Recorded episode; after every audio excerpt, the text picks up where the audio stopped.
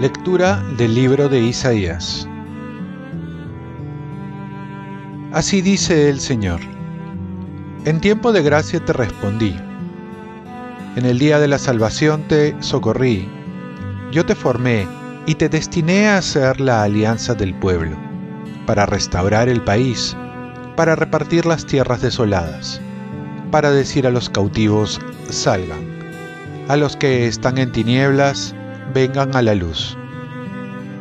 A lo largo de los caminos pastarán, tendrán praderas en todas las dunas, no pasarán hambre ni sed, no les hará daño el bochorno ni el sol, pues el que tiene piedad de ellos los guiará a manantiales de agua.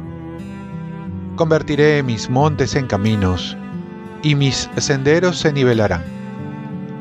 Miren, vienen todos de lejos.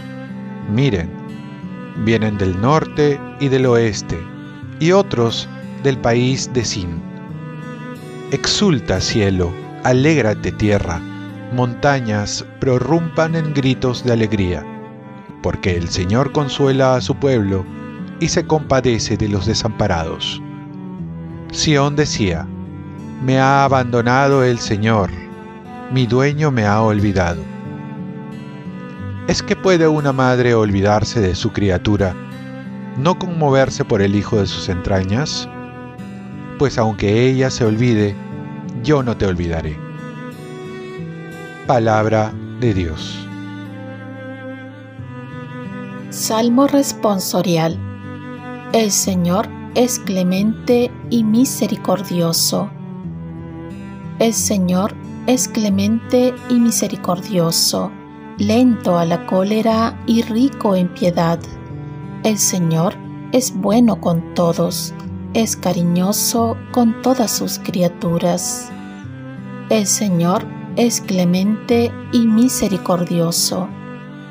El Señor es fiel a sus palabras, bondadoso en todas sus acciones.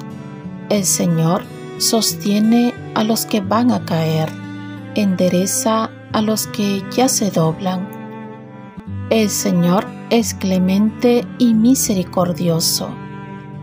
El Señor es justo en todos sus caminos, es bondadoso en todas sus acciones.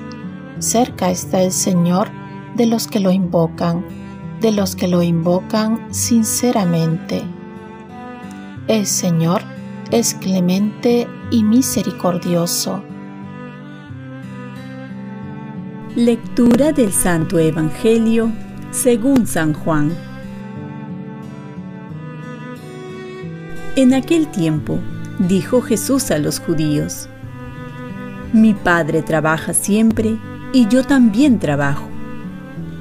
Por eso los judíos tenían más ganas de matarlo, porque no solo no respetaba el sábado, sino también llamaba a Dios Padre suyo haciéndose igual a Dios.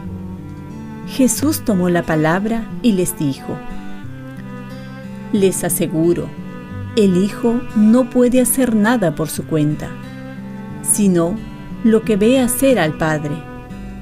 Lo que hace el Padre, lo hace igualmente el Hijo, pues el Padre ama al Hijo y le muestra todo lo que Él hace, y le mostrará obras más grandes aún para que ustedes queden maravillados.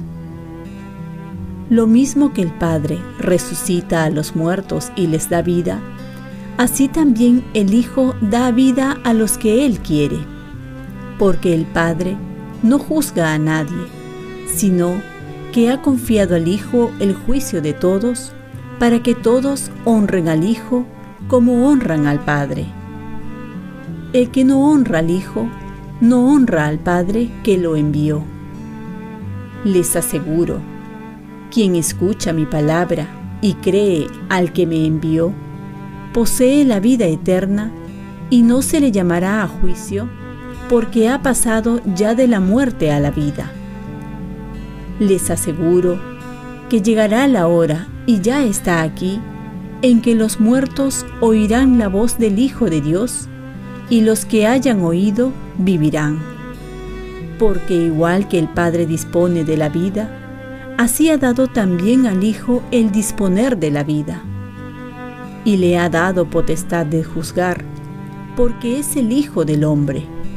No se sorprendan, porque viene la hora en que los que están en el sepulcro oirán su voz los que hayan hecho el bien saldrán a una resurrección de vida. Los que hayan hecho el mal resucitarán para ser juzgados. Yo no puedo hacer nada por mí mismo. Según le oigo, juzgo y mi juicio es justo, porque no busco mi voluntad, sino la voluntad del que me envió. Palabra del Señor. paz y bien, que todo lo que hagamos nos lleve a unirnos a Jesús.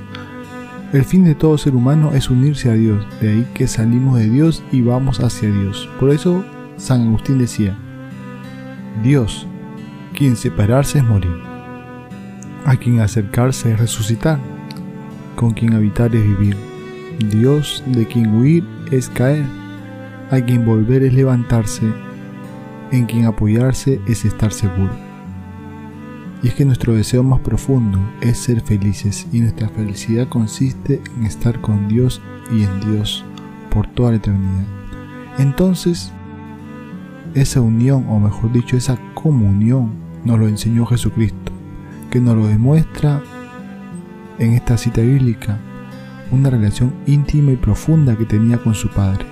Dice, lo que hace el Padre lo hace igualmente el Hijo, pues el Padre ama al Hijo y le muestra todo lo que Él hace. O también mi Padre trabaja siempre y yo también trabajo. Es decir, el Hijo hace todo lo que hace el Padre. De la misma manera nosotros debemos buscar esa comunión que es la voluntad del Padre. El hágase en mí según tu palabra. ¿Cómo podemos aspirar a una unión en el cielo con Dios si en la tierra no anhelamos tal unión? La comunión lo hacemos primeramente cumpliendo su voluntad y teniendo los mismos sentimientos, deseos, propósitos. De ahí que brota la santidad, sean santos como yo soy santo. Para ello nuestras oraciones deben apuntar a esa comunión, si no, no tendría un verdadero sentido. Oramos no para que Dios haga nuestra voluntad, sino todo lo contrario, para hacer su voluntad y asemejarnos y unirnos cada vez más a Él. Propósito, en mi oración pediré hacer la voluntad de Dios y estar más unidos a Él. Oremos. Señor, dame la gracia de asemejarme cada vez más a ti, no solo al desear hacer tu voluntad, sino también en tener los mismos sentimientos y deseos, de tal modo que todo me lleve a unirme a ti. Ofrezcamos nuestro día. Dios Padre nuestro, yo te ofrezco toda mi jornada en unión con el corazón de tu Hijo Jesucristo, que sigue ofreciéndose a ti en Eucaristía para la salvación del mundo. Que el Espíritu Santo sea mi guía y mi fuerza en este día para ser testigo de tu amor.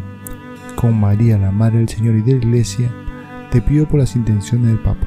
Con San José Obrero te encomiendo mi trabajo y mis actividades de hoy, para que se haga en mí tu voluntad.